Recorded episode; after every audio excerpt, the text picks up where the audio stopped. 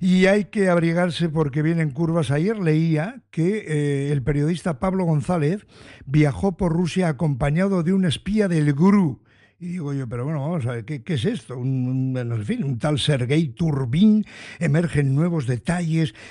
En fin, y digo yo, tengo que hablar con Ollana, con Ollana Goirena, la esposa de Pablo González. Ollana, Egunón, ¿cómo estás? Va, Egunón, pues aquí aguantando el chaparrón también. No, no me extraña, chaparrón de, meteorológico y el periodístico, porque ¿qué es esto de, qué es esto de, el periodista Pablo González viajó con Rusia, viajó por Rusia acompañado de un espía del GRU y le llamé a Ollana, le digo, Ollana, pero ¿y qué historia es esta?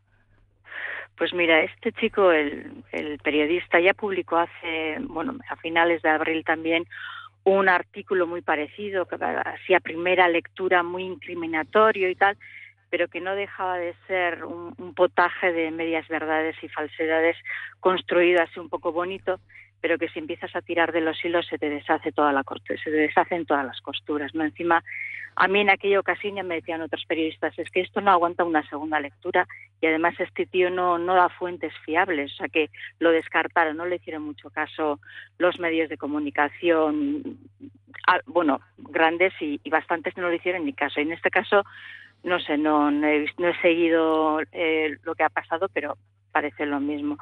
El caso es que casi dos años después, 21 meses después, seguimos en las mismas. Los hechos constatables son que a pesar de, del ruido que pueda generar este artículo, aquí no se han presentado pruebas, no se han presentado cargos, no hay fecha de juicio si tan claro está todo, si tan atado lo tienen, ¿a qué están esperando? Nosotros llevamos 21 meses exigiendo lo mismo, que si tienen cargos los presenten, que si tienen pruebas las presenten, pero en un tribunal, no, no ante la sociedad, no, no que le hagan un juicio mediático porque no le pueden hacer, o un juicio paralelo porque no le pueden hacer un juicio de verdad ante los tribunales.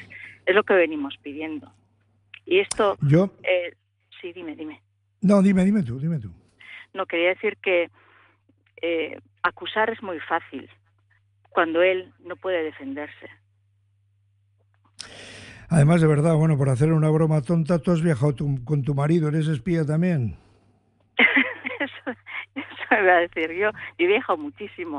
O sea, por las mismas, eh, todos los que hemos viajado con él somos espías también eh, eso decía, o sea, una segunda lectura no, no, no se sostiene. Y no solo por eso, hay muchísimos datos que yo misma puedo, puedo desmentir, pero no voy a entrar en eso por no, por no darle alas a lo que, o darle categoría de artículo a lo que es, no sé, parece más un capítulo de una telenovela.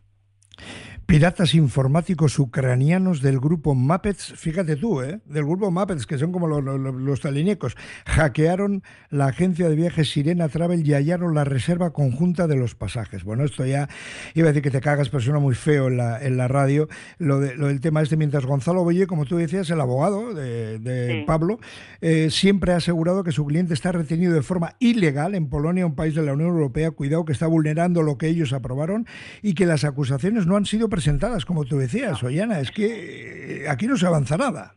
No sé. Eh, eso es. Y el ministro no dice nada, el ministro, digo, el Álvarez de compañía, de nadie, ¿no? No dice nada. Lo, lo, que viene diciendo él desde el principio, además, es que los cargos son graves, muy graves. ¿Pero qué cargos? ¿Cuáles son? Si no han dicho nada. no han dicho qué cargos son. Quienes tienen que decirlo no lo dicen. Estamos esperando todavía.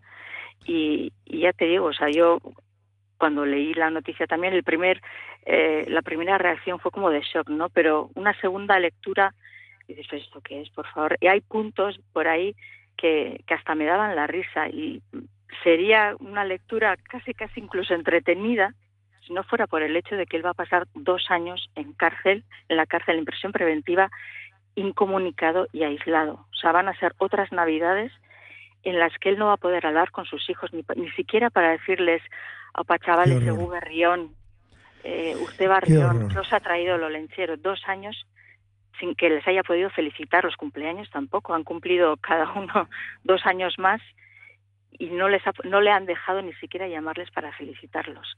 Está en ese en ese estado que no le podemos oír ni su voz sin poder defenderse y aquí hay un chico que que ni siquiera se ha puesto en contacto con la familia en ningún momento, ni con nosotros, ni con Fri Pablo, ni con el grupo de, de apoyo, ni con su abogado, y que está vertiendo unos, unas acusaciones basadas en fuentes de fiabilidad cero.